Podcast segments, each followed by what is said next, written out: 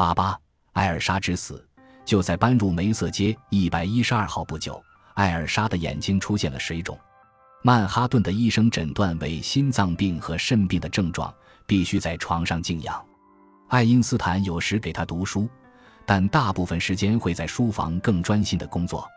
紧张的脑力劳动和窥测上帝的本性无异于一些天使，他们安抚人心，使人坚强，但又冷酷无情。他们将引领我度过生命中的一切挫折。他曾经给第一位女友的母亲写过这样的信。现在，他通过沉浸在描述宇宙的美妙数学中来逃避人的复杂情感。我丈夫没日没夜做着计算。艾尔莎写信给沃特斯。我从未见过他如此专注于他的工作。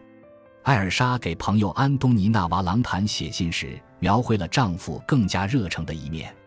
他对我的病非常不安。他说他不停地走动，显得失魂落魄。我没想到他如此爱我，我很欣慰。艾尔莎认为，如果他们像往常那样到别的地方避暑，情况会好一些。于是他们在纽约阿迪朗达克山萨拉纳克湖租了一个别墅，在那里我的身体肯定会好些。他说：“要是我的伊尔莎现在走进我的房间，我马上就能康复。”事实证明，这个夏天过得很愉快。然而到了冬天，艾尔莎又一次卧床不起，健康越来越差。一九三六年十二月二十日，她离开了人世。爱因斯坦受到的打击比事先预想的更大。事实上，他哭了，就像妈妈去世时一样。我从未见过他落泪。彼得不羁说：“但他确实哭了，而且悲叹道：‘我真的很想他。’他们的爱情称不上典范。结婚以前，爱因斯坦给他写的信充满了甜言蜜语，但渐渐的，那样的语言消失了。他有时可能会伤害和苛求对方，似乎不够在意他的感情需要，偶尔还会与其他女人调情。”然而，在由爱情一步步发展成为伴侣的背后，有一种东西是局外人看不到的。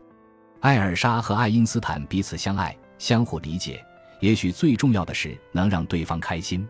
因此，虽然他们的关系并非那么浪漫，但却很稳固。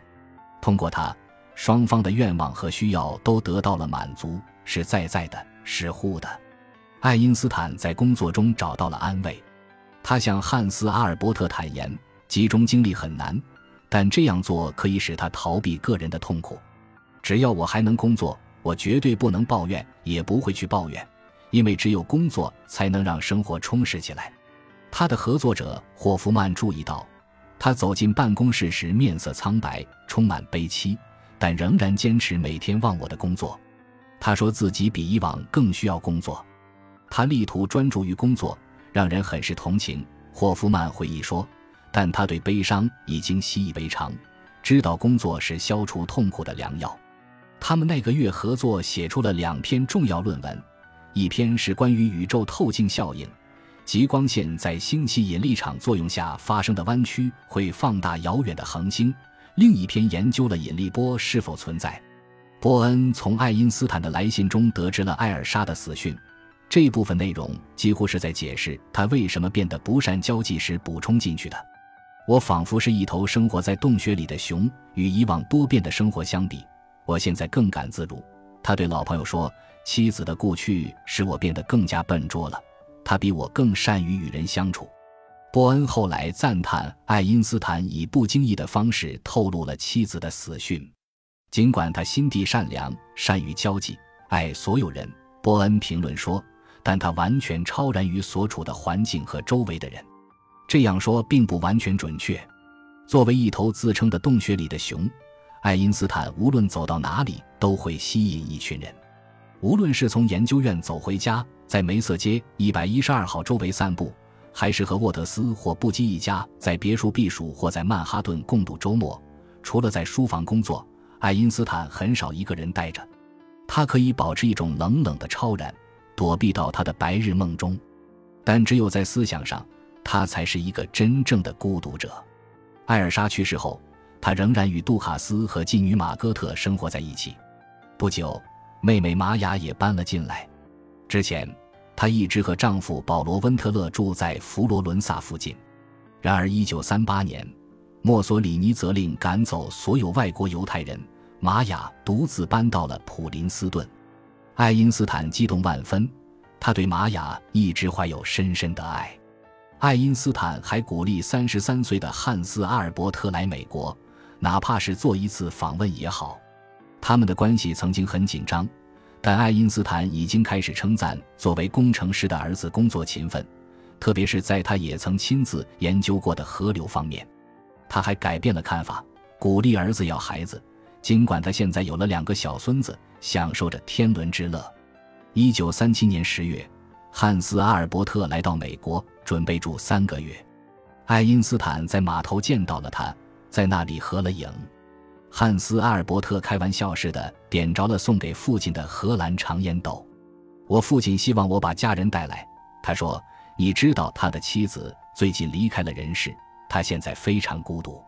访问期间，年轻而热心的彼得布基带汉斯·阿尔伯特穿越了美国，以使他能够到各个大学寻找工程师教授的职位。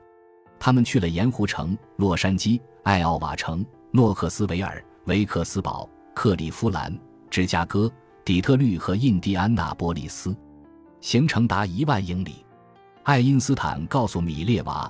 他与儿子相处得非常愉快，他的个性实在是很强。他写道：“他娶这个妻子固然很不幸，但如果他觉得很幸福，你能怎么办呢？”爱因斯坦几个月前曾写信给弗里达，建议他这次不要陪丈夫一起来。但是随着对汉斯·阿尔伯特的感情完全恢复，爱因斯坦敦促他们第二年带着两个孩子一起来美国定居。他们这样做了。汉斯·阿尔伯特在南加州的克莱姆森找到了一份研究土壤保持的工作，隶属于美国农业部。在那里，他成了河流冲积疏运领域的权威。他也表现出了父亲的品味，在附近的格林威尔建造了一个简朴的木屋，不由得让人想起卡普特的房子。一九三八年十二月，他在当地申请了美国国籍。虽然爱因斯坦越来越感到与犹太同胞的紧密联系。但汉斯·阿尔伯特却在妻子的影响下变成了一位基督徒科学家。由于这种信仰，他们拒绝医治疾病，从而酿成了悲剧。来美国之后几个月，他们六岁的儿子克劳斯死于白喉，葬在格林威尔的一座小型公墓。慈爱的父母所能经历的最深的痛楚已经降临在你们身上，爱因斯坦在一封信中安慰道。他与儿子的关系已经变得越来越稳固，有时甚至充满挚爱。在汉斯·阿尔伯特生活于南加州的五年间，直到搬到加州理工学院和伯克利，爱因斯坦有时会乘火车来这里看望他。他们会讨论一些工程难题，这使爱因斯坦回想起他在瑞士专利局的那些日子。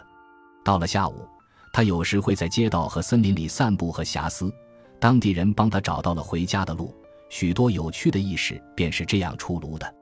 由于患有精神疾病，爱德华无法移居美国。随着病情的恶化，他的面孔开始变得肿胀，语速也变慢了。米列娃更不敢让他在家待着，便延长了他的住院时间。米列娃的妹妹佐尔卡赶来照顾他们，却落得悲惨的下场。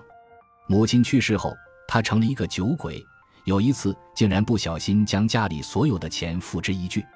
一九三八年，佐尔卡悄无声息地死在铺着稻草的地板上，只有他的猫围拢在身旁。米列娃还活着，但愈发感到绝望。感谢您的收听，本集已经播讲完毕。喜欢请订阅专辑，关注主播主页，更多精彩内容等着你。